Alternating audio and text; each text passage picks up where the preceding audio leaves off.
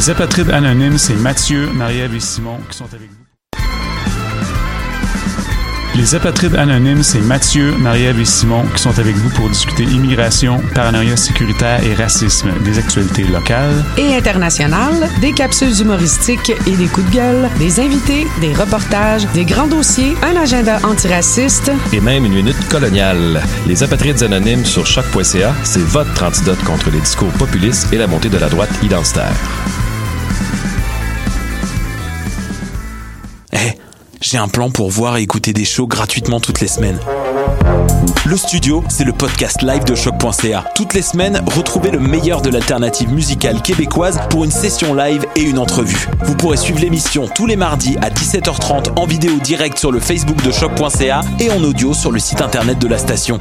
Et si vous avez manqué l'émission, pas de problème, retrouvez le studio sur nos plateformes podcast et en vidéo sur YouTube. Musique.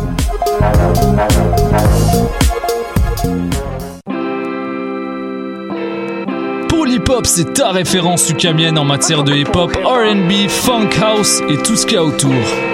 Chaque semaine, découvre nouveautés, classiques, entrevues et événements avec moi-même DJ White Sox, ton animateur pour deux heures de bombes sonores. Bonsoir ou bonjour, c'est Oxpo Puccino et vous êtes sur les ondes de choc. c'est pour ça que ça bouge comme ça. Oh, fuck ça. Ça.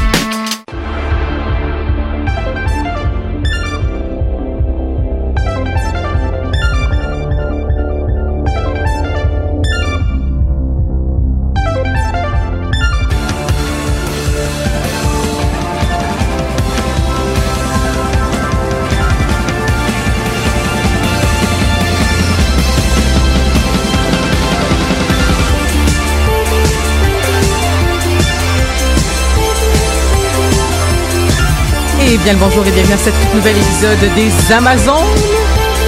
J'espère que vous allez bien. Euh, j'ai un peu de difficulté ce matin à gérer euh, les micros et mon parce que le casque d'écoute ne fonctionnait pas quand quand j'ai commencé et, euh, Stéphanie non plus ton, ton casque d'écoute semble ne pas fonctionner. Ben non, tout le monde ça a l'air ah, parce que j'ai dit Stéphanie, puis on a deux Stéphanie, ça va être mélangeant en studio aujourd'hui. Euh, ça, fait que ça marche pas vos, vos, vos écouteurs? Ben, Est-ce que vous entendez quelque chose? Un sur deux qui fonctionne, moi, je aucun des deux qui fonctionne. Bon, ok, on va y arriver, on va y arriver. Mais euh, c'est toi avec celui-là, oui. Celui-là fonctionne?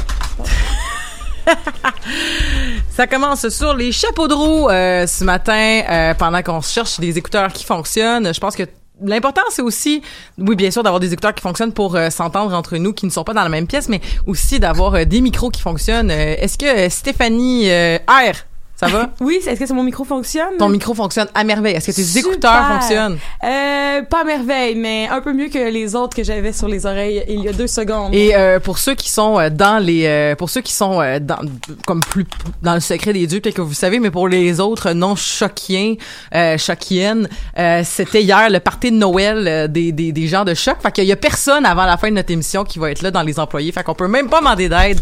Faut qu'on soit autonome aujourd'hui, complètement autonome. Mais je pense que l'autonomie de mes oreilles euh, s'est réglée à l'instant. J'ai trouvé des écouteurs euh, dans lesquels j'étais capable de t'entendre parler. Est-ce que l'autre Stéphanie euh? Ben, je dirais carrément. Est-ce que le micro marche de un? Non, attends, vas-y. Est-ce que le micro marche là? Oui. Ok, bon, c'est déjà ça. Mais j'ai comme un, oreille sur deux qui entend quelque chose, fait que. On va ben, regarder celui qui fonctionne. Bon, ok. Euh... Moi aussi, j'ai juste un oreille sur deux. Est-ce qu'on est en fait enregistré en... Moi, j'entends des deux oreilles, ah, mais il a fallu que je gosse avec mon fil. Écoutez, moi, je suis capable de vivre avec une oreille qui On n'est pas si loin que ça les uns des autres non plus, fait que ça va. Euh, hey! Quelle intro? Ça va bien? oui, c'est ça. Là-dessus, on peut commencer. Euh, euh, pendant que je fais l'introduction euh, sur notre thème d'aujourd'hui, est-ce que une des deux, Stéphanie, pourrait placer la caméra aussi? Il y a trop de choses à gérer ce matin. La caméra pointe un... celle sur le mur? oui, celle sur le mur, parce qu'elle pointe un, un, un, sofa. Donc, pour ceux qui nous écoutent live sur Facebook... Euh, tasse encore, tasse encore. Ouais. Crank, crank, crank. Oh, encore un petit peu. Ça devrait être bon. Hey, je suis vraiment désolée pour ceux qui nous écoutent en différé puis qui se disent comme mais qu'est-ce qui se passe? C'est les c'est les c'est les, les risques du métier de d'aller euh, sans filet live, euh, pas de temps de préparation tant on que ça. On n'est pas rémunéré pour ça, tu sais. On est on reste bénévole, ça c'est sûr et certain, mais en plus de ça, c'est ça c'est que des fois il faut pour pouvoir faire ces tests-là, il faut être en onde, puis pour être en onde, ben il faut commencer l'émission. Fait que c'est ça. Fait qu'on fait de notre gros possible, mais euh, ce gros possible-là, euh, écoute, euh, tout le monde fait de son gros possible. Je pense que c'est ça le thème de l'émission aujourd'hui parce qu'on va quand même parler d'une série qui euh, dis- discute de difficultés de la vie, entre autres de discuter pour les adolescents, cette période trouble qui, euh, qui a troublé tout le monde probablement et qui nous a tous rendus un peu plus foqués. Ce qui est correct, euh, ça fait partie du cheminement normal, mais un cheminement normal, des fois, occasionne des grosses bosses là puis c'est de ça qu'on va parler aujourd'hui dans la, de, de la série euh, HBO Euphoria mais avant est-ce que ça va bien vous avant qu'on parle d'un sujet excessivement lourd? Est-ce que vous, euh, vous le moral est là? Oui, le moral est là. Moi, le moral est là. Un peu de fatigue, euh, mais mais je compte sur le temps des fêtes pour me reposer en allant à aucun souper. Ah! Ben, c'est ça, j'allais dire. Il me semble qu'il n'y a rien de moins reposant que le temps des fêtes. À chaque année, je suis comme, ah, je vais rien faire. Finalement, il y a comme 11 soupers, 6 Moi, je dis non à tout. Mais je pense que je vais faire Bien ça. C'est comme ça que je pratique mon consentement le reste de l'année, sans disant non au souper de Noël. Ah, C'est bon, ça. mais c'est vrai que c'est touché de dire non au souper de Noël souvent c'est vu comme une haute trahison c'est vu comme une espèce de c'est vu comme une espèce d'abandon mais tu sais c'est vrai que c'est c'est c'est drainant émotivement des fois des soupers de Noël Oui, quand même. Mais moi, tout le monde sait que je. C'est comme dans rendu dans ma personnalité. Je pense que si je disais oui à un souper de Noël, le reste du monde s'effondrerait. Hmm. Il ferait comme ah ah ouais, tu Oh. veux aller manger de quelque chose où qu'il y a rien de végé de toute façon. Et là, il- ça, ça, ça, ça- ouais, je pense que je, je troublerais le monde. fait que c'est il faut juste commencer une fois que c'est commencé c'est c'est C'est facile ça. Ça rentre dans ta personnalité, puis les gens me catégorisent la personne qui dit non au souper de Noël. Puis ils aiment presque ça, ces gens-là. Ça, les- ça, ça les change. ah ouais? Ouais, ouais. ah ben Essayez ça à la maison. Ben, le- l'important aussi, c'est des fois, c'est ça, c'est de, c'est de faire les choses pour se faire plaisir. Hein. Fait que si Mhm. ça vous fait pas plaisir, moi j'ai boycotté mes soupers de Noël euh, quelques fois dans la vie. Je disais pas que c'est parce que genre je les trouvais épuisants, je disais que c'est parce que ça adonnait pas dans mon Mais ces dernières années, mettons, avec deux conjoints, moi, c'était ça le problème, c'est qu'avant, j'étais en couple, puis là, j'étais en couple avec quelqu'un dont les parents étaient divorcés, fait que là, ça fait deux parties de Noël de son bord, deux mien. Toi, je t'as quand même deux conjoints dans ta vie, ça fait pas... euh, Moi j'ai deux conjoints dans ma vie, mes parents sont séparés, les parents de- d'un de mes conjoints sont séparés. euh, ça fait comme les gens n'habitent pas de parties de Noël. là. C'est euh, pour vrai depuis trois ans c'est l'enfer. Mais tu vois cette année c'est la première fois que j'ai dit non à un de mes conjoints. Finalement ça va être un oui, mais que j'ai dit là c'est non euh, si ça si ça occasionne autant de troubles que l'année passée euh, dans, en déplacement. Surtout parce que ils habitent pas la même euh, région administrative là, que, que les autres. là. Moi, c'est que- là que j'ai décidé de dire non. Un jour, j'étais en couple, tout le monde était séparé. J'ai fait six villes en cinq jours. C'est ça. J'étais épuisée, il y avait ma fête là-dedans, j'ai même pas pu profiter de ma propre fête. J'ai fait non, non, non, non, c'est, c'est la dernière année que ça m'arrive. Toutes les autres années, je reste chez moi. Ben écoute, moi je vais avoir l'air d'une grosse grincheuse gratou, mais il y a aussi que cette année, puis depuis deux ans, on dirait que j'essaie de, de me conscientiser. Souvent les parties, il y a les échanges, puis comme quand c'est des familles un petit peu plus fancy, sais, des, des échanges de cadeaux à 40, 50 pièces pour du monde que je connais pas, recevoir quelque chose que j'ai pas tant le goût d'avoir. Cette année, dans ma famille, on s'est un peu tous parlé. On s'est dit, regarde, on se fait pas de cadeaux à moins d'avoir une super bonne idée. Puis j'ai l'impression que c'est comme un Ben, trend un petit peu. Je vois ça sur Ben, YouTube. moi, dans ma famille, ça fait vraiment longtemps. Dans la famille du côté de mon père, ça fait vraiment longtemps qu'on donne pas de cadeaux. Euh, on donne les, les, les enfants reçoivent de l'argent. Genre de génération en génération, tu sais, genre les grands-parents de nos enfants, les enfants, tu sais, comme en tout cas bref. Euh, fait qu'on se fait donner des 20 pièces. Euh, du côté de mon de, de ma mère, euh, ça fait quand même plusieurs années qu'on fait ça. On n'a jamais euh, on- euh, il y a quelques années, c'était le cadeau à 10 pièces. Euh, puis là depuis quelques années, c'est le cadeau que tu veux plus chez vous. Mais ça fait longtemps. Puis mais c'est pas les personnes les plus euh, Ah, c'est bon, conscience euh, écologique euh, du monde, là, mais c'était plus genre, ok, ben regarde, comme pour vrai, au lieu de s'acheter 90 000 cochonneries, il y a peut-être une cochonnerie que moi j'ai que quelqu'un va trouver extraordinaire. Ben, sais. je pense que l'important, c'est de se rappeler que le temps des fêtes, c'est comme pas supposé être anxiogène. Puis en tout cas, moi, ça l'a pas mal toujours été. Fait qu'on dirait que j'essaie d'apprendre à aimer le temps des fêtes pour la première fois en 25 nobles années. Ben en plus, je sais pas pour vous, mais en plus moi j'ai dû à dealer dans les dernières années depuis que je suis depuis que je suis euh, je suis une professionnelle, euh, je gère des personnes en situation d'itinérance. Ben je pas je gère genre moi je suis leur gestionnaire, mais dans le sens comme je travaille avec des personnes en situation d'itinérance, puis ben les itinérants sont itinérants comme il y a des itinérants tout le temps à longueur d'année. Fait que je travaille avec souvent des ressources qui sont ouvertes 7 jours sur 7, si ce n'est pas 24 heures sur 24. Donc j'ai dû à dealer aussi avec le travailler le 25, travailler le premier, euh, des choses comme ça. Fait que tu sais, ça, ça rentrait en plus en ligne de compte. Fait que tu sais, à un moment donné aussi, c'est de se rendre service de faire comme, ok, je pourrais virer 56 000 affaires, mais après, si ça fait que je suis pas capable d'être au travail, c'est un peu ordinaire, tu sais. Mais bon, cette année, c'est pas un problème parce que je suis en retrait préventif. Fait que j'ai juste ça à me faire chier, faire des horaires puis genre des, des to-do lists de Noël. Mais bon. Fait que oui, faire attention. Puis, hey, bah, by the way, ça me fait penser, je pensais pas en parler un matin, mais euh, j'ai reçu euh, un cadeau de mon beau-père qui est très impulsif dans ses achats. euh, qui m'a acheté une puis c'est vraiment une gaga sais, c'est comme un ugly euh, un ugly sweater genre mais c'est pas un ugly sweater trendy c'est vraiment un ugly sweater que je suis comme je pourrais même pas le porter de façon ironique dans un party genre tu sais c'est comme c'est vraiment un ugly ugly sweater puis qui a acheté ça genre parce qu'il a dit ben je l'ai vu puis genre j'en ai acheté trois pour comme toutes les filles de la famille Ah. je suis comme ah ça m'a vraiment fait chier ça m'a vraiment gossé de recevoir ça parce que je suis comme justement dans une espèce de de démarche de comme tu sais Acheter quelque chose à quelqu'un pour acheter quelque chose aussi, j'ai l'impression souvent. Ben c'est quelqu'un qui est comme ça là, Ouais, ça mais fait partie de ta personnalité depuis toujours mais c'est comme moi pour vrai je suis comme j'aime pas ça recevoir des gogos.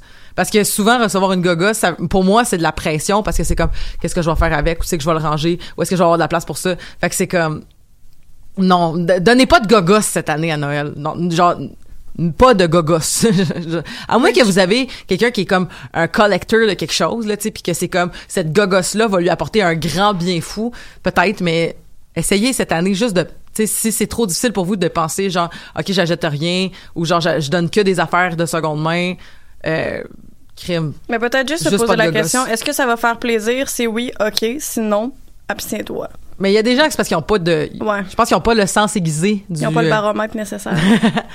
Bref, hey, euh, c'est pas de ça qu'on va parler, puis crime, le temps passe vite. Euh, mais ça fait quand même du bien, c'est un peu plus léger que ce qu'on s'en va parler. By the way, dans le live Facebook, euh, j'ai mis énormément de content warning, euh, puis c'est pas exhaustif. C'est une série, Euphoria, la série qui a commencé un peu après que la série Game of Thrones a joué. On voyait les annonces, si vous écoutiez Game of Thrones, vous voyez peut-être les annonces d'Euphoria qui s'en venaient, puis que c'est une série qui a, a, perduré durant euh, comme tout le début d'automne, si je peux dire, ça s'est fini en octobre là, euh, de cette année. Et euh, c'est ça, c'est une série qui est inspirée d'une série Non, israélienne. de l'année passée. Non, de cette année. Euphoria? Oui.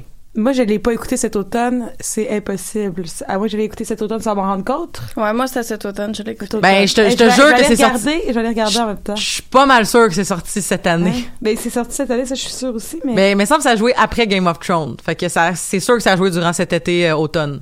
Je- écoute, on continue l'émission. Premier épisode le 16 juin. C'est ce que je me disais. C'est pas cet automne. OK, mais c'était cette année. Oui, oui, oui. Donc ça, ça a joué ap- après Game of Thrones, puis il me semble que ça a fini. Mais c'est ça. Je me suis. Ça va être mon, mon site de streaming qui avait pas les bonnes dates. Mais bref. C'était cette année. Et euh, la, la, la série Euphoria, donc, est une série qui est inspirée d'une série israélienne qui, qui du même nom, euh, qui grosso modo raconte l'histoire dans la série israélienne d'un groupe de jeunes dont euh, une des personnes fréquentant le groupe meurt à la sortie d'un- d'une boîte de nuit. Puis on suit un peu ce groupe-là euh, suite à cet événement-là. La série américaine euh, parle pas de ça pantoute, dans le sens qu'il y a pas de, de meurtre slash, euh, je sais pas ce qui s'est passé en série israélienne, mais dans la série euh, américaine, il y a pas de, de ça. Il y a pas de euh, de quelqu'un qui meurt en sortant d'une boîte de nuit, mais il y a la logique de de, de suivre donc cette bande de jeunes là qui vont tous dans la, tous dans la même école secondaire ou presque tous, qui vivent avec les tribulations de la vie euh, au jour le jour, euh, qui, qui ont affaire avec euh, la consommation, le sexe, la vie de parents, le- la pression sociale. Peu, on parle pas beaucoup d'école, même si ça se passe à l'école, mais c'est pas grave. Je veux dire, il y en a plein d'autres séries qui parlent des tribulations de l'école et de la pression des devoirs et tout ça. Fait que ça, c'est très, très... euh, c'est très... j'ai j'ai pas le mot, là. Mais ça s'inscrit un peu dans une logique à la... la comparaison est vraiment pas bonne, là, mais tu sais, comme à Degrassi, back in the day, ça Mhm. représentait toutes les tribulations des adolescents, mais on dirait que là, c'est comme...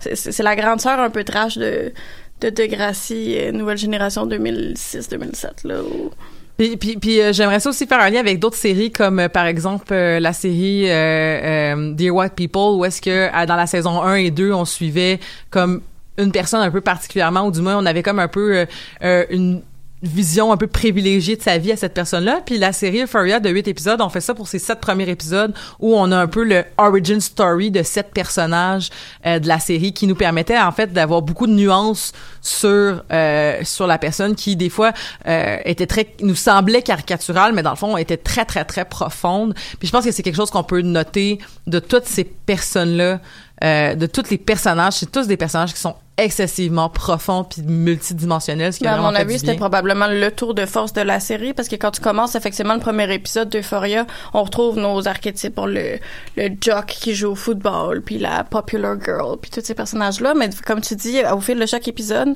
comme on a un portrait puis un insight de chacun de ces personnages-là, moi, c'est ce qui m'a étonnée. Puis j'étais d'accord, j'étais prête à embarquer dans une série un peu comme Riverdale. Là. Tout le monde est super... C'est tout des archétypes, tout ça. Puis j'étais prête à comme fermer un œil là-dessus. Mais j'ai juste été agréablement surprise tout le long de voir comment, effectivement, tous les personnages J'essaie de penser. Peut-être à l'exception.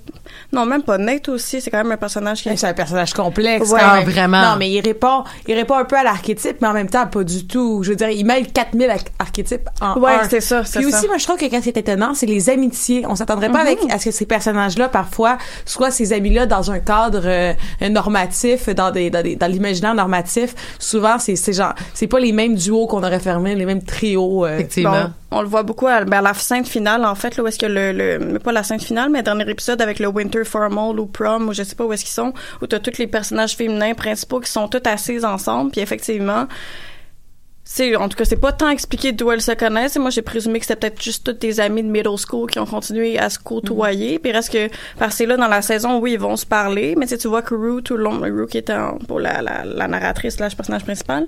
Mais moi, c'est ce que j'ai aimé, c'est de voir cette diversité-là dans des groupes d'amis qui sont, tu sais pas à quel point c'est un groupe d'amis qui est solidifié non plus, ou c'est plus parce qu'on là la- à l'école ensemble. Mais c'est la nuance que c'est que la nuance c'est que t'es pas tout le temps ennemi quand t'es pas ami. Tu sais, des fois Ouais. c'est comme tu te respectes quand même de loin puis tout ça. Puis t'as aussi le j'aimais beaucoup aussi le fait que tu sais même quand euh, un personnage comme euh, Maddy va va va être fucking fâché après Kat. C'est pas genre la fin du monde Mhm. de leur amitié, tu sais genre ils sont ils sont pas c'est pas la fin de leur amitié, ils sont capables de passer à autre chose, Mhm. ils sont capables de de de comme tu sais mettons même si c'est c'est genre dans un dans un épisode elle dit t'es une bitch, ben l'épisode d'après ils vont quand même à la soirée ensemble puis ils passent quand même du temps ensemble parce que c'est ça l'adolescence là, tu te cries après puis tu sais ça dure pas 10 000 ans. Des fois ça dure 10 000 ans, euh, mais des fois ça dure pas 10 000 ans. Mais oui, en fait, s'il y a pas, s'il y a un thème qu'on n'aborde pas dans cette série-là, c'est, ben, je pense que c'est l'intimidation, à part là, le premier épisode avec Nate puis Mhm. Jules. Sinon, autrement, en tout cas, je- moi, j'ai pas souvenir vraiment que ça a Ben, été une thématique parce que abordée. C'est pas nécessairement une mauvaise chose, mais souvent dans les amitiés, on, tout le monde se parle. Ben même le personnage de Kat, tu sais, qui a comme vécu beaucoup de traumatisme par rapport à sa prise de poids, puis qui qui comme vit de la grossophobie internalisée. Mais puis elle a quand même un sextape qui est leaked sur Internet. Non, mais ce que je veux dire, c'est que c'est ça, mais c'est que même cet, cet événement-là, c'est beaucoup par rapport à elle- sa vision d'elle-même. Puis même les événements, comme par exemple le le le, le- comme les, les événements du genre euh, lorsque euh, c'est quoi son nom euh, Cassie euh, se masturbe sur le carrousel euh, puis que tout le monde la regarde on parle plus de ça après là. on revient plus là-dessus là. fait que c'est vrai que ces espèces d'affaires là souvent dans une dans une pas dans une sitcom mais dans un téléroman ou dans une émission comme à la Degrassi ça va comme teinter un peu le personnage Oui, ça, ça va les suivre à jamais. Ou Ouais. puis ils vont en vivre, ils vont en vivre des, des, blagues, des rigolades. Ouais, ils vont se faire shamer constamment. Alors que là, euh, peu, puis même Kate, quand elle prend son, quand elle prend du poids, euh, bon, c'est là la, la grosse part de grossophobie. Son chum de l'époque enfant décide de, de, de, de, la laisser à cause de ça. Mais on le justifie en, en même temps d'une façon en disant ah mais façon des amis, des, des, des amours quand t'as 8 ans, c'est pas des vrais amours. Puis ses amis à elle, la- qui sont euh, les popular girls, l'abandonnent pas du tout. Ils vont continuer toute leur vie à être amis. euh. Mais ce que j'allais dire, c'est que moi, j'ai trouvé qu'il y avait un très, très fort sens du sisterhood dans cette Mhm. série-là, Mhm. justement, parce que peu importe ce qu'elles vont vivre, que ce soit, comme on dit, le, passage où Cass, elle va se masturber sur le carrousel, la prise de poids de Kat, ou comment Kat va quand même dramatiquement changer de look du jour au lendemain, c'est jamais vraiment adressé. Alors que, en tout cas, moi, je sais pas, j'ai l'impression qu'au secondaire où j'étais, si du jour au lendemain, tu te présentais comme habillé avec du, du, du, du cuir rouge, puis euh, du... Ben, il y a une- spandex, c'est comme les gens viendraient t'en parler, alors que là, tous ses amis font juste comme roll with it, faire comme, tu sais, ils disent pas you go girl, mais il y a comme un sentiment espèce de, de tout le monde va accepter ça, puis pas en faire mention plus que nécessaire. En même temps, ce que je trouve, ce que je trouve agréable dans cette affaire-là aussi, c'est que ça, ça, ça veut dire qu'ils ont quand même, parce que ça veut pas dire que, vu que la série n'a pas annoncé que c'était terminé, ça veut pas dire que ces aspects-là seront pas jamais discutés, mais en même temps, des fois, à force de vouloir trop comme s'étendre, ça dilue les messages, puis ça, ça, ça, ça rend pas clair ce que la série veut dire. Puis je trouve que au moins le fait de pas s'être éparpillé dans autant de thèmes, parce que c'est vrai que l'adolescence c'est crissement large comme Mhm. thème à explorer, euh, ça les a permis, je trouve, de rester comme focus sur des affaires et d'aller au fond de certaines choses. Là, je me demande le temps, Phil, est-ce qu'on a même fait un résumé pour les auditeurs? Non, mais en fait, c'est parce que je voulais pas me rendre là parce que Oui. je voulais faire ma chronique avant. Puis là, bon, ben c'est ça, là, ça a comme un peu déboulé. Euh, on va revenir au début. Time out, OK. Time out. je voulais vous faire, en fait, je voulais commencer, en- c'est ça que je racontais, c'est que sur le live Facebook, puis probablement que si vous écoutez le podcast, vous avez peut-être lu la description, il y a sûrement des content warnings. Ils seront peut-être pas exhaustifs parce que c'est une série qui, euh, j'avais envie d'écrire content warning toutes, ok? C'est très, très, très large, mais grosso modo, on va parler, entre autres, de violence sexuelle, de violence tout court, de santé mentale, de consommation, de surdose, on va parler de mutilation, on va probablement parler de tout ce que, tu sais, j'ai dit violence sexuelle, mais c'est aussi, donc, c'est c'est autant euh, ce qu'on pourrait dire le grand spectre de la violence conjugale à euh, l'agression. Euh, on va parler euh, vite de même, c'est ce c'est ce au- auquel je pense.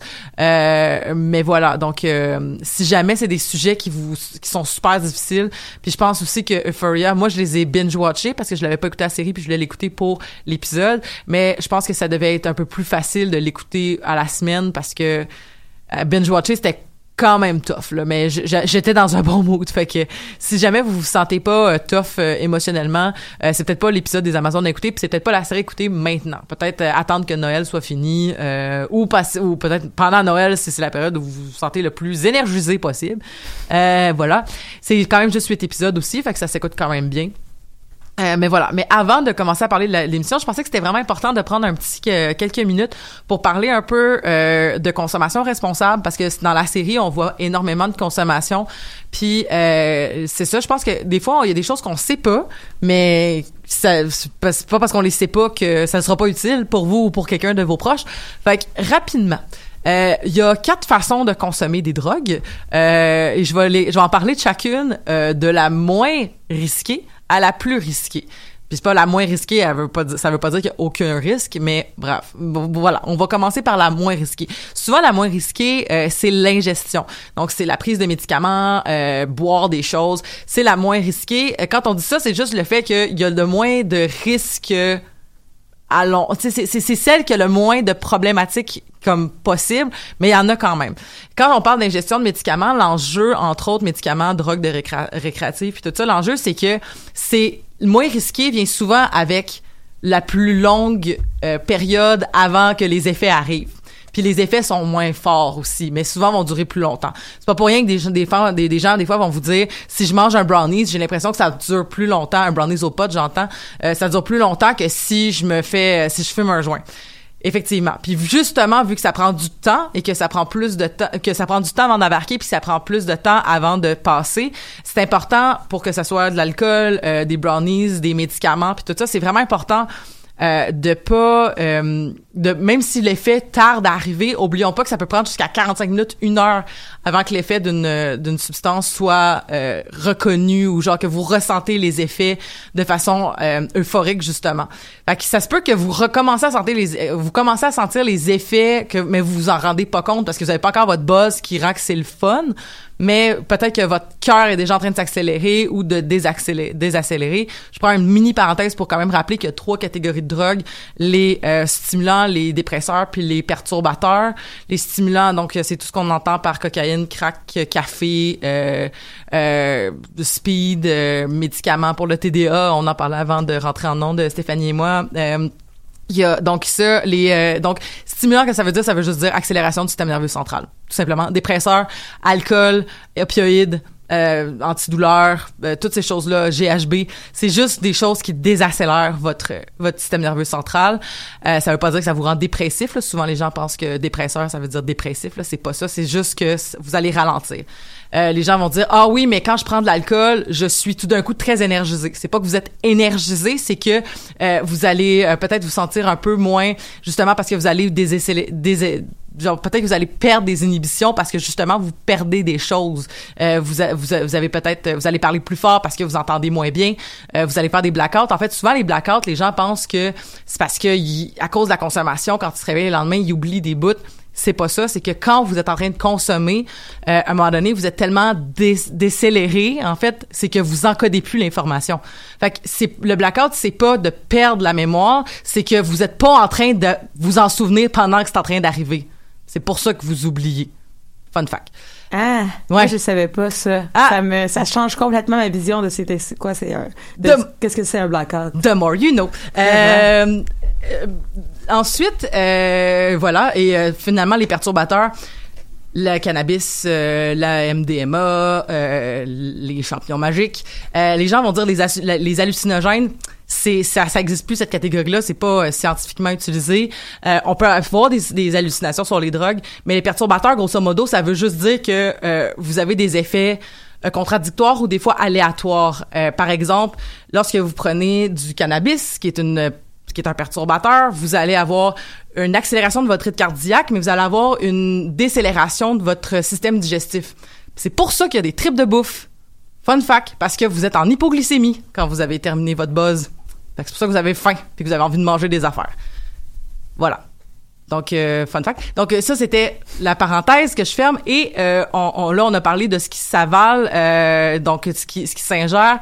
Par la suite, c'est sûr que la deux, tro- troisième catégorie moins risquée, c'est l'inhalation. Euh, fait que c'est fumer, fumer à la pipe, euh, fumer une cigarette, euh, fumer une pipe à crack, euh, cri- cristal puis tout ça.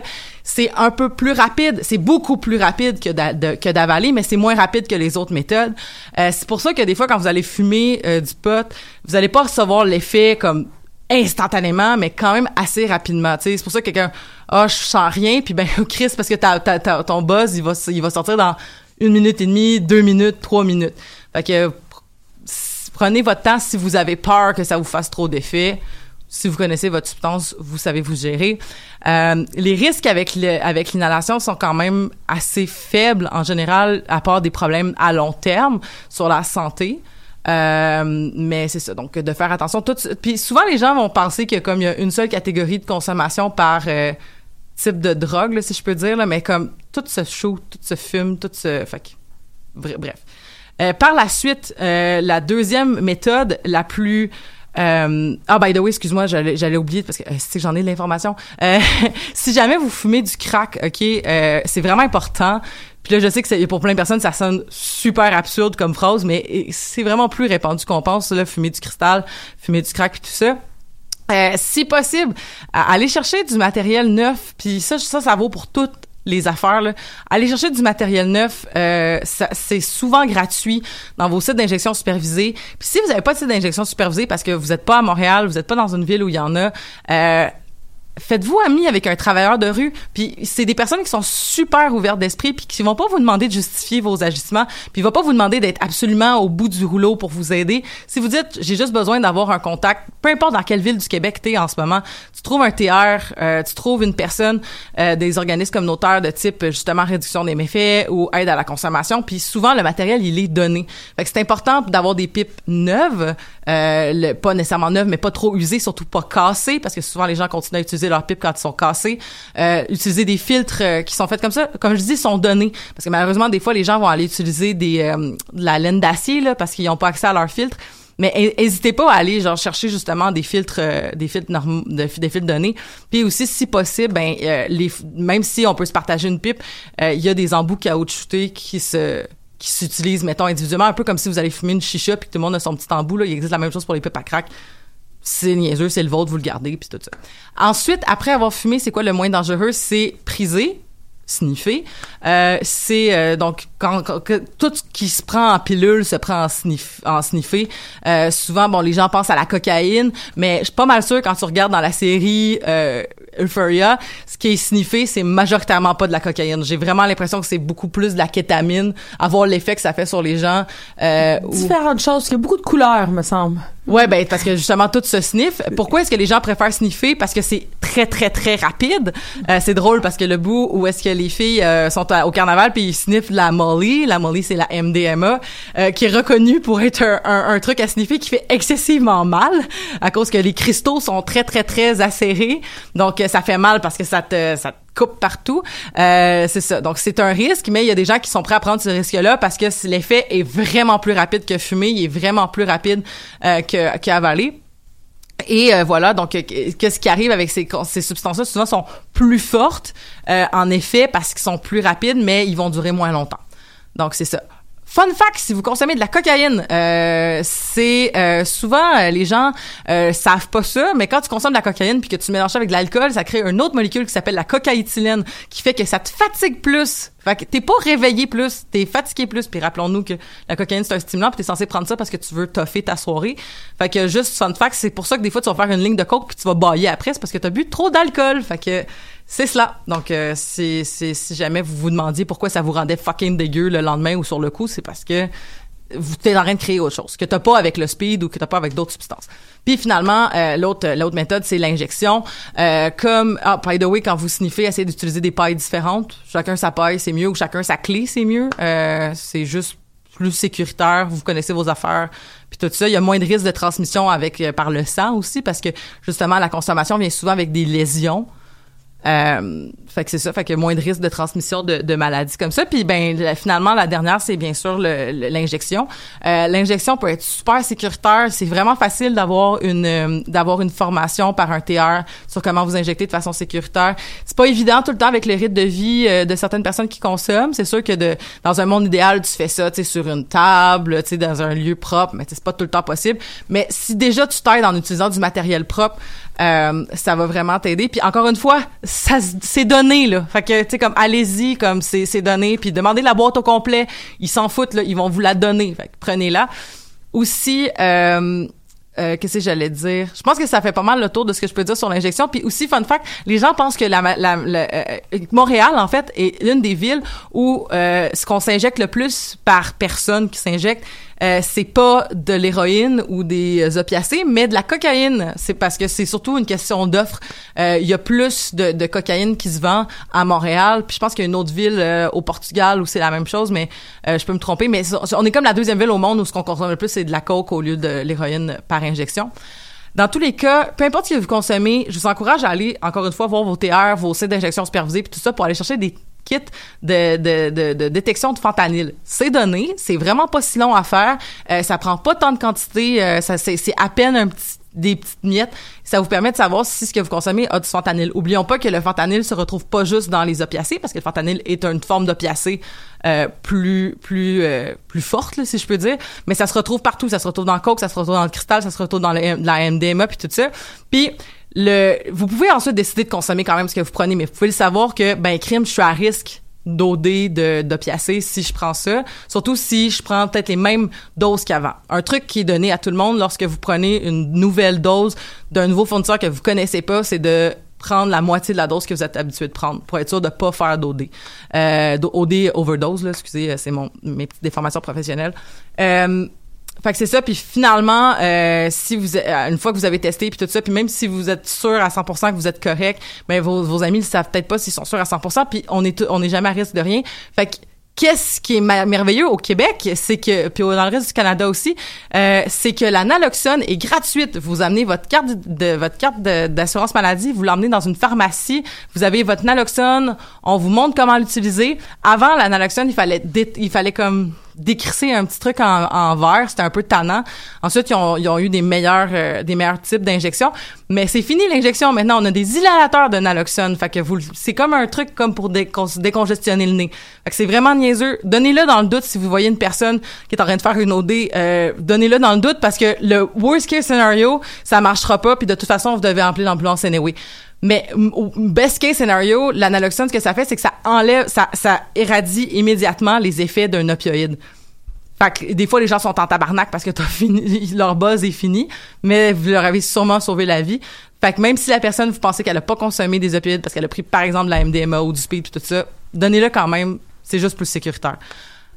Ça fait pas le tour de comme consommation. Ah, puis si possible, consommez jamais tout seul, parce qu'il y a beaucoup de gens dans la série Euphoria qui consommaient tout seul, j'ai remarqué, euh, ou qui avertissaient pas les gens qui consommaient, puis ça, c'est souvent ce qui va causer des graves problèmes, puis des OD, puis tout ça. Euh, C'est pas pour rien, en fait, que, euh, que Rue est retrouvée euh, toute seule dans sa chambre, euh, puis qu'il y a une chance que sa sœur est rentrée, parce que c'est des affaires comme ça qui... Ça arrive souvent que les gens OD euh, à côté d'une personne comme dans une autre pièce puis ça rend pas compte. C'est important de le nommer euh, à vos proches euh, quand vous êtes en train de consommer.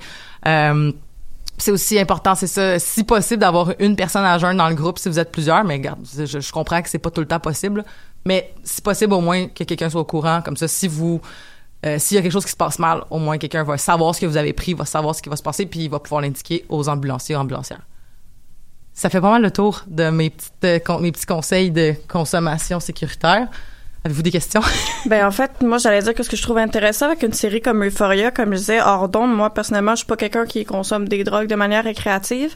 Euh, puis j'ai l'impression que pour quelqu'un qui est un peu clouless comme moi, ben d'abord c'est peut-être une fenêtre d'observation sur cette réalité-là, mais de manière qui, bon oui, il y a des aspects super négatifs. là. la série commence avec une OD, comme on disait, mais je trouve que sans venir démoniser justement l'usage de drogue, que ce soit de manière récréative ou tu sais, Rue qui est une addict, c'est pas toujours de manière récréative malheureusement. Mais tu sais, moi personnellement, je travaille dans un hôpital au département de gastro-entérologie où beaucoup de nos patients sont des patients en sevrage, ROH. Mhm. Puis des fois, je suis vraiment, tu sais, moi ça fait seulement deux ans que je travaille là, puis j'ai vraiment pas de formation adéquate pour ça. Tu sais, je suis juste agente administrative.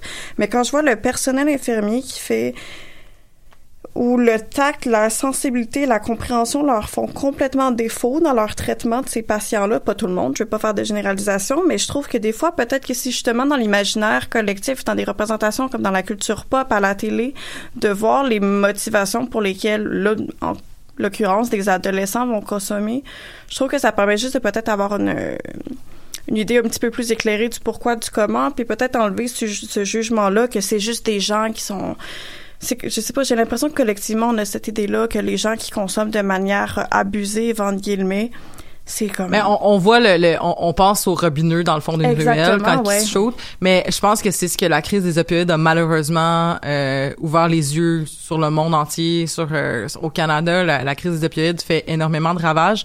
Puis en fait, c'est que justement, c'est quand tu regardes les chiffres, ça, c'est, puis quand tu regardes la réalité, c'est que c'est, c'est, c'est toutes les strates de communauté, de, co- de la, de la population. C'est des gens de toute origine ethnique, c'est des gens de toute euh, euh, moyens, qui ont tous les moyens financiers. La, crise des opioïdes touche tout le monde. Fait que là, si tu fais comme, OK, fait que c'est pas juste, justement, cette espèce de stéréotype-là qui, parce que dans le fond, puis ce qui est un peu trash dans cette réalisation-là, tu sais, beaucoup de gens sont sensibilisés à la question des personnes qui consomment des drogues.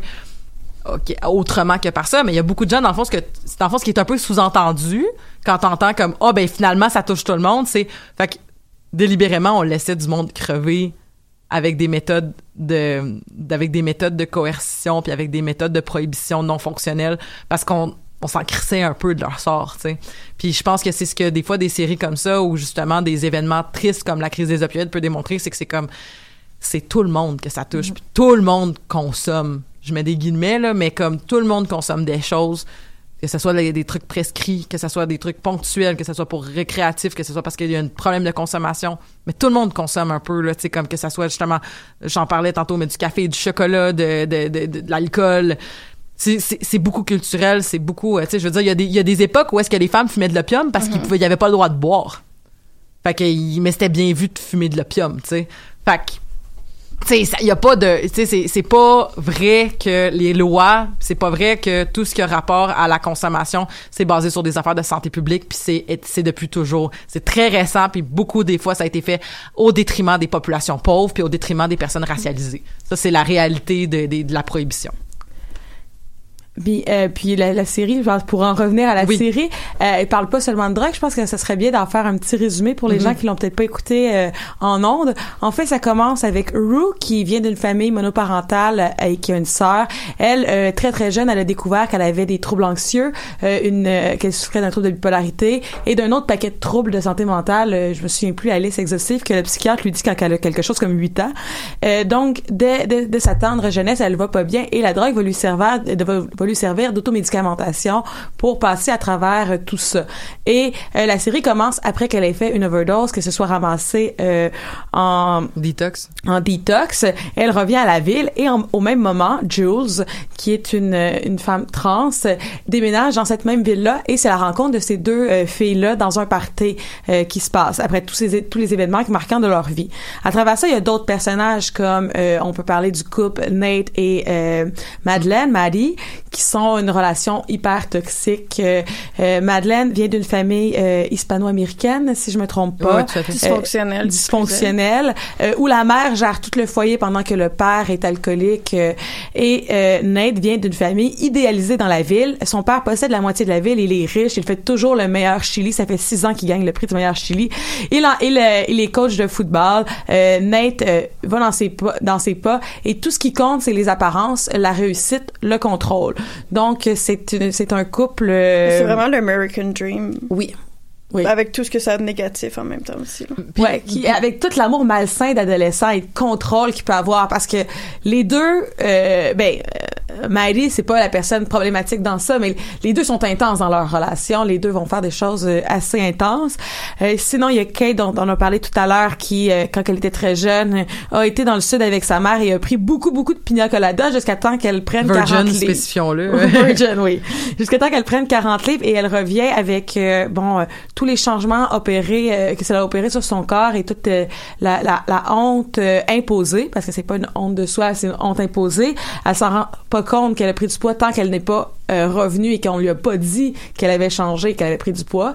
Puis qu'elle s'est rendue compte qu'elle rentrait plus dans ses jeans, Ouais. tout ça, puis que... parce qu'au début, elle revient toute heureuse euh, d'avoir euh, bu autant de pina colada jusqu'à temps qu'on lui dise qu'elle a changé et que, bon, à partir de ce moment-là, il y a toute une, une complexe, euh, Mais c'est complexification beaucoup de- la question son du regard Oui. de soi sur l'autre, parce qu'elle, tant qu'elle qu'elle se rend pas compte qu'elle a pris du poids, tu sais, tant qu'elle est en, en voyage dans un décor idyllique, c'est pas un problème, jusqu'à temps qu'on lui fasse remarquer. Puis c'est aussi dans le regard de l'autre qu'elle va changer sa propre perception de soi. Plus tard dans la série, on avait dit qu'elle change de, de, de, de, de vêtements. Elle va s'habiller de manière sexy à un moment donné quand un sextape d'elle est euh, sorti sur Internet. Puis je me souviens plus exactement la phrase qu'elle dit, mais je pense qu'elle a dit « Il y a rien de plus menaçant qu'une personne grosse... Qui prend de l'espace, qui prend qui s'assume. ouais, qui s'assume, qui prend de l'espace, qui... Mais pas juste une personne, une femme de surcroît aussi. Mais c'est, c'est, c'est intéressant aussi parce que je me rappelle pas si c'était le terme menace qu'elle utilise, mais c'est aussi le terme genre admiration.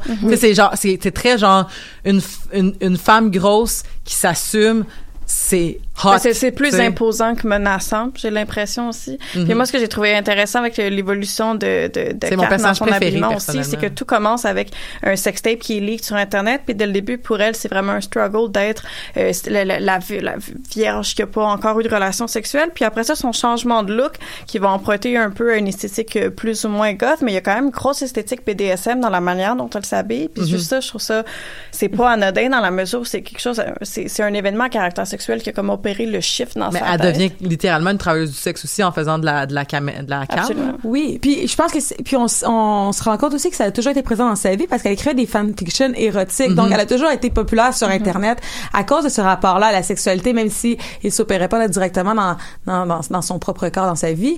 Euh, elle a toujours fourni des histoires érotiques à son à son fanbase parce que elle avait un gros fanbase puis qui s'est euh, transféré sur euh, bon euh, son site de cam là. Donc ouais, euh, ouais. C'est que Mais ça, j'ai trouvé ça intéressant dans la série. J'ai l'impression que cette espèce de de, de, de trope du virgin malgré lui, malgré elle, c'est quelque chose qu'on a vu beaucoup en culture populaire. C'est souvent des garçons qu'on va voir ça, le garçon qui veut à tout prix se débarrasser de sa virginité, alors que là, souvent, quand c'est une fille, euh, ça peut facilement devenir une pente glissante, je trouve, dans le sens où est-ce que c'est nécessairement pertinent, toujours bien amené de représenter la virginité comme un fardeau. Tu sais, moi, je l'ai vu auprès d'amis autour de moi quand on a atteint la vingtaine. J'avais des amis qui avaient jamais eu de rapport sexuel encore puis qui portaient ça. Juste, autant on dirait que là, plusieurs décennies, c'était l'inverse. On aurait dit qu'être trop promiscuous, trop jeune, c'était comme, je m'excuse pour l'anglicisme, là, frowned upon en, en société. Tu sais, c'était pas quelque chose qui était encensé. J'ai l'impression qu'il y a eu un shift depuis peut-être quelques années. Puis j'ai trouvé intéressant comment c'était représenté dans la série où au final, Kat va finir par avoir ses premiers rapports sexuels, puis c'est comme, c'est no big deal. Ses amis, ben oui, c'est un big deal dans le sens, ça va être. Mais ses amis sont fiers, sont comme yeah, t'es c'est tellement Ouais, nice. c'est ça. Puis c'est, euh, ça déconstruit l'espèce de mythe de ta première fois, faut que ce soit parfait, puis avec la meilleure personne. Puis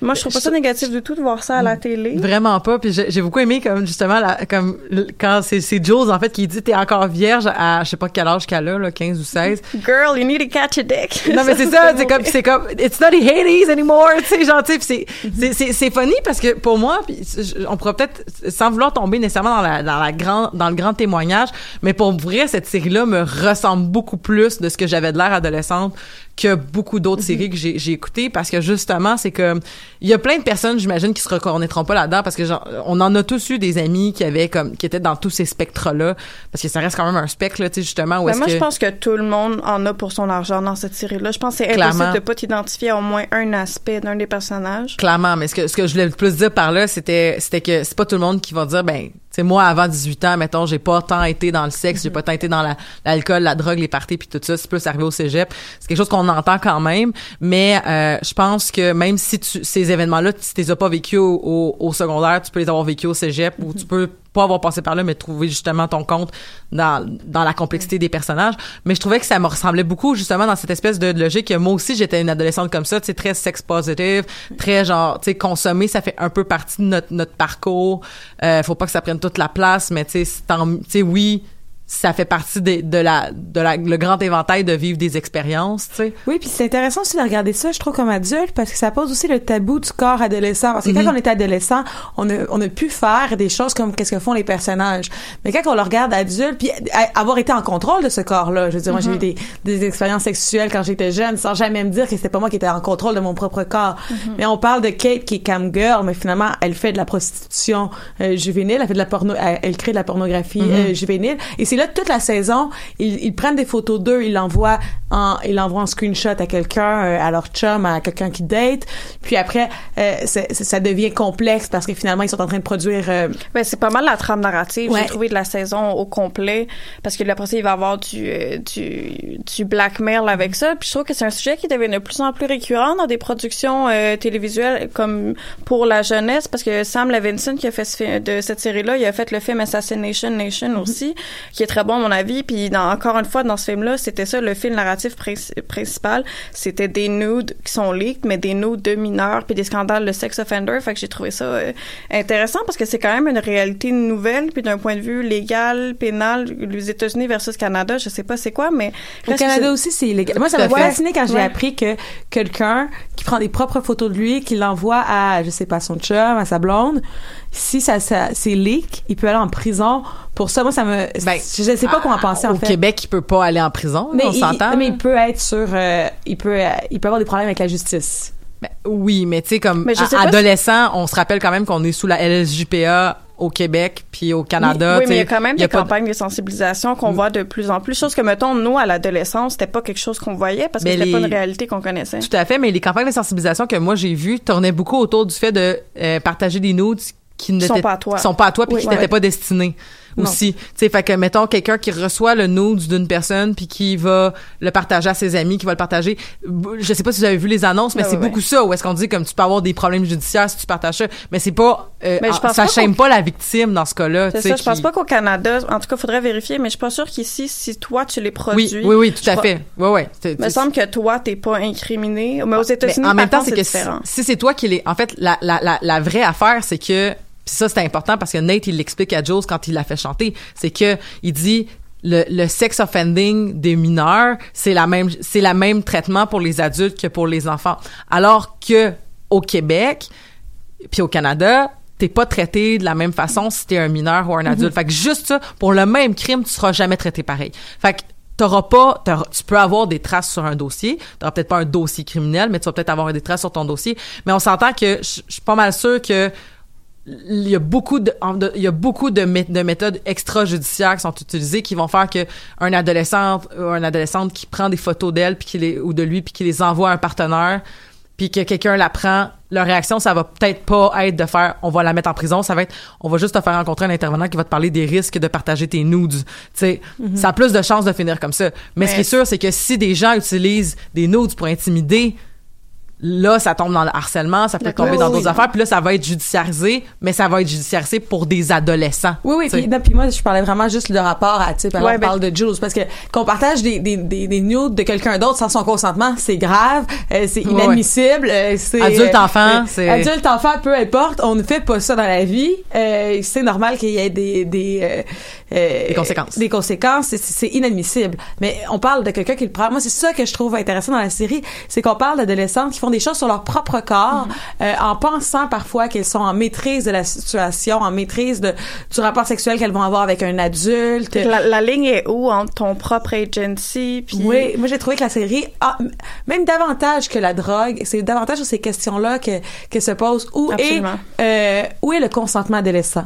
Mm-hmm. Comment on peut euh, être euh, consentant euh, quand on n'est pas encore majeur, quand que moi j'ai trouvé ça c'est difficile. Même en regardant la série, c'est difficile. Effectivement, puis moi je, je, je, je, suis mes, mes, mes séries télé sur une application qui s'appelle TV Showtime où est-ce que tu notes tu fais juste écrire où est-ce que tu es rendu dans le fond, ça me permet moi de savoir où est-ce que je suis rendu surtout que je commence 10 millions de séries puis j'ai fini pas tout le temps ou des fois j'arrête en plein milieu puis je recommence plus tard.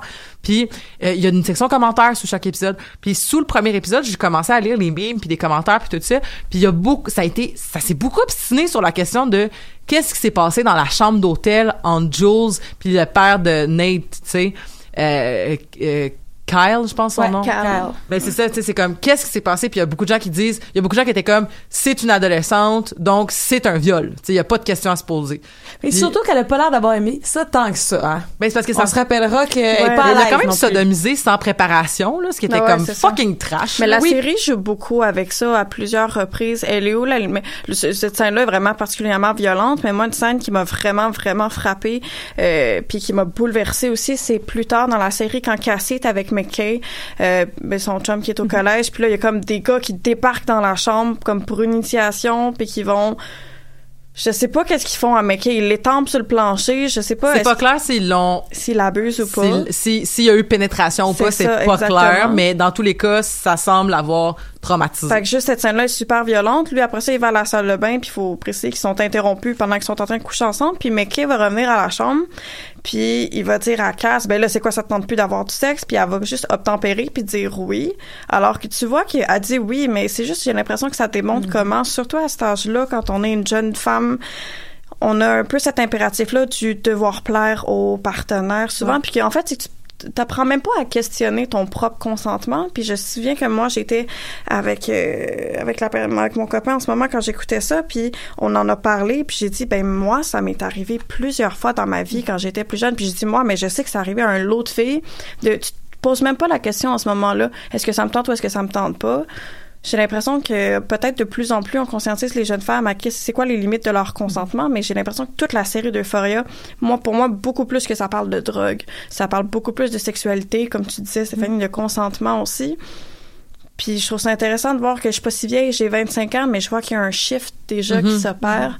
Oui, puis il y a des choses qu'on pourrait penser que euh, vrai que c'est nous aussi comment qu'on évalue le consentement parce que pour moi la scène de Jules et Kale c'est définitivement un viol parce que même quand que Jules elle en parle on voit cette scène là revenir puis elle dit quand que je, quand que je me sens plus bien je fais comme si c'était pas ma propre existence puis que c'est quelqu'un d'autre qui joue ma vie. Ouais. c'est comme ça que je fais pour m'en souvenir. Je veux dire tu peux pas dire ça de manière tu sais, c'est nécessairement pas une relation consentante c'est un monsieur de 40 ans euh, qui agresse une, une femme qui, qui, qui, qui essaie de pas penser qu'elle est dans son corps à ce moment là je pense qu'on est euh, vraiment dans la dans le topic euh, du viol et de l'agression sexuelle mais il y a d'autres moments où, comme Kate, quand elle fait de la cam, elle a tellement l'air à l'aise Mm-hmm. avec qu'est-ce qu'elle fait. Puis même si, tu sais, euh, juridiquement, on peut se questionner sur euh, le fait qu'une mineure se montre euh, Ouais, ouais. nue devant euh, des adultes, euh, des, des personnes majeures. Mais on, moi, en tout cas, je, je- C'est de sa volonté propre qu'elle le fait. Ben, davantage que, que Nate et euh, que Nate et Maddie quand ils font l'amour, puis que Maddie étudie des trucs de porn Ça c'est super intéressant. pour aussi. essayer de genre lui faire de le faire sentir bien lui quand, quand ils font l'amour, mais alors que qu'elle en vit aucun intérêt. C'est ça, c'est juste performer Elle vit sa sexualité, même pas via son propre désir. Ça, cette Ouais. scène-là, on voit Maddie qui regarde la porno puis qui reproduit tout devant son ordinateur juste pour être en mesure de, de, de, de performer. Oui, puis en même temps, sa après, là non plus, c'est pas nécessairement dans le non consentement parce que elle, elle- pour elle, c'est une, c'est une technique de oui, manipulation pour pouvoir le contrôler après. Donc c'est toujours intéressant. Il y a toujours mille couches qui font questionner justement cette euh, cette chose-là complexe qu'est le consentement. Mais moi, ce que j'ai trouvé intéressant, puis je voulais en parler, puis je vois le temps qui file, parce que moi, c'est Mais qu'est-ce que vous faites la semaine prochaine? On peut faire une partie 2, là. Parce moi, que je- moi, je suis vraiment down parce que j'ai pas fini de dire tout ce que j'avais à dire sur cette série-là, puis il Parce reste pas que, beaucoup de ben, temps. déjà, ben, si on peut faire un petit. Es-tu tease, libre, Stéphanie, parce que la semaine prochaine? Euh, je, ça c'est qu'à la semaine. Sûrement, oui. Sûrement, oui. Regarde, on fera une partie 2, là. Ça va être la, la Ok, fin bon, de ben, on va se faire un tease parce que moi, la chose dont je voulais le plus parler, puis on n'en a pas touché encore, puis j'en aurais long à, aller- à dire, c'est, si on parle de Jules, mais justement la représentation trans, la Ouais. sexualité des femmes trans, c'est quelque chose qu'on voit tellement pas. Fait que là, on pourrait peut-être teaser si on fait un épisode la semaine prochaine parce que je pourrais en parler pendant 20 minutes sur comment comment c'est c'est tellement important comme série juste pour ça. Il y a Quel plein d'autres personnage, facteurs quel personnage. hallucinant puis on en reparlera de bord la, la semaine prochaine mais tu sais moi j'ai écouté beaucoup de séries récemment qui mettaient en scène des personnages trans parce que je trouve qu'il y en a de plus en plus avec des séries comme Pose par exemple qui sont euh, fascinantes mais c'était une des premières fois où je voyais un modèle comme celui-là puis je sais pas je- ça m'a fait beaucoup réfléchir la série de manière générale à à c'est ça comme moi j'estime être une personne qui a grandi dans un environnement très sex positif puis j'en parle beaucoup aujourd'hui comment moi j'ai grandi avec une mère qui m'a c'était pas un tabou chez moi puis en vieillissant puis je, je suis quand même féministe assez radicale je réalise que beaucoup de choses qu'on nous apprend en tant que jeune fille même quand c'est de manière positive comme on le voit dans la série ben il y a beaucoup de choses qui sont en fait des cadeaux empoisonnés puis moi l'héritage que j'ai eu chez moi de ah euh, tu as le droit de coucher avec qui tu veux puis mais elle est où la ligne entre le faire pour toi le faire pour avoir l'approbation dans le regard des autres? Parce que mettons Kat il y a ça aussi. Mais, mais la question, c'est que, tu sais, je, je- je la, je la trouve intéressante ta question, mais la question pour moi, c'est est-ce que c'est parce que c'est c'est très gris aussi, tu sais, c'est que Très gris. parce que des fois tu le fais, tu sais comme des fois tu le fais parce que tu sais justement tu vas faire la- l'amour avec ton partenaire, puis des fois ça te tente plus ou moins, mais t'es comme ça me ça me tente, tu sais genre je suis pas excitée, mais ça va pas me déranger non plus, tu sais.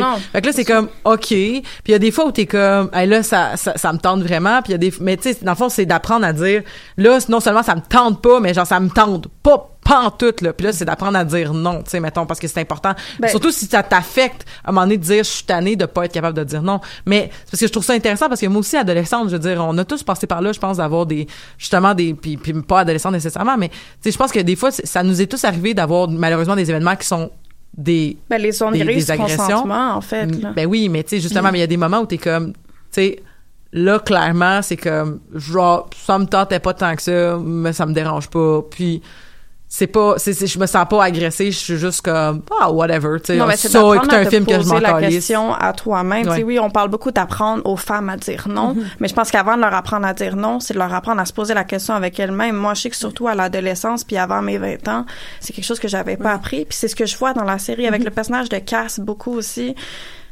Ouais, j'ai écouté un documentaire récemment où euh, c'était euh, sans frapper où il pose des questions sur euh, pour les violences sexuelles puis il y a un travailleur du sexe euh, qui est interviewé puis il dit moi c'est en devenant travailleur du sexe que j'ai compris c'était quoi mes limites parce que j'étais obligée de les monétariser puis les poser les monétariser et les poser. Et pour la première fois je me suis posé ces questions là que j'ai vraiment essayé de comprendre ok c'est quoi que j'ai envie c'est quoi que je veux peut-être C'est ça. et c'est quoi que je ne veux vraiment pas dépasser Ben, il y a ça dans le milieu BDSM aussi.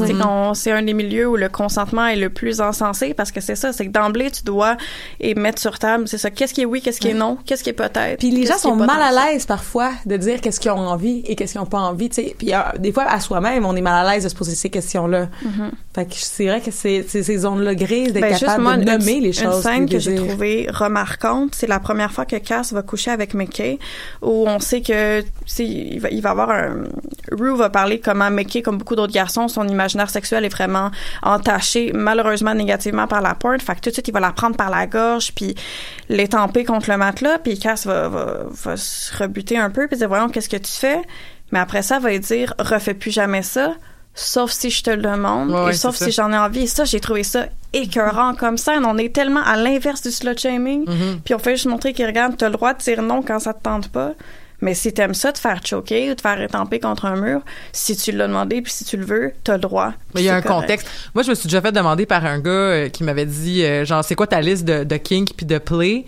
Puis genre, j'étais comme, je peux pas en faire une universelle parce que je te connais pas. Exactement. Genre, excuse-moi, mais genre, ce que je vais faire avec mon partenaire, que j'ai une intimité, puis qu'on a une confiance absolue, Ben oui. puis qu'on a développé notre affaire, j'ai beau te dire, mettons, j'aime telle affaire, genre, je veux pas que toi, inconnu, le fasses, ou peut-être que oui, mais c'est comme, je peux pas, je peux pas t'envoyer une liste, euh, comment je pourrais dire, euh, objective et continue euh, dans le temps. Pas un PDF aucun- dans ton ordi que t'envoies à ben lui, il faisait ça. Il envoyait un PDF puis il disait coche qu'est-ce que ah. c'était? ouais, c'était un peu trash là mais Mais peut-être que l'intention était bonne.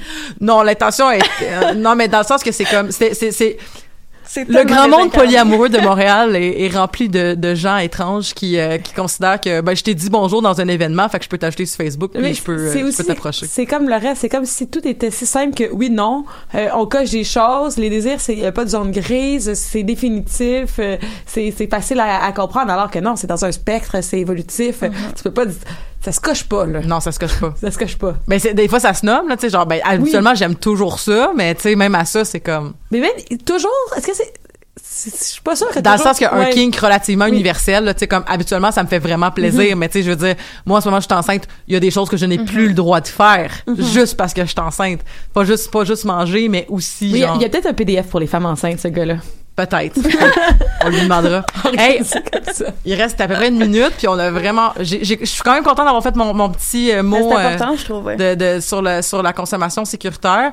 Euh, j'ai pas parlé de la sexualité sécuritaire parce que c'est pas mon domaine. Je me sentirais un peu euh, imposteur de le faire, mais euh, il y a plein de ressources qui existent pour ça. Puis ben si vous êtes libre, j'aimerais vraiment qu'on fasse une partie 2 Puis si jamais ça marche pas pour la semaine prochaine, on se reverra en début d'année 2020 parce que il y a, cette question n'est pas vidée. Clairement pas. pas. Fait que Non, on moi, je- moi, j'avais toute une liste, puis il n'y a rien qui est abordé encore. Oh non, Bon. on, est, on est juste flotté sur le dessus là. Bon, ben, crime Euphoria, partie 2 la semaine prochaine. D'ici là, je vous souhaite une belle, une belle semaine. Puis, euh, bye les deux Steph. On se revoit la semaine prochaine. Bye.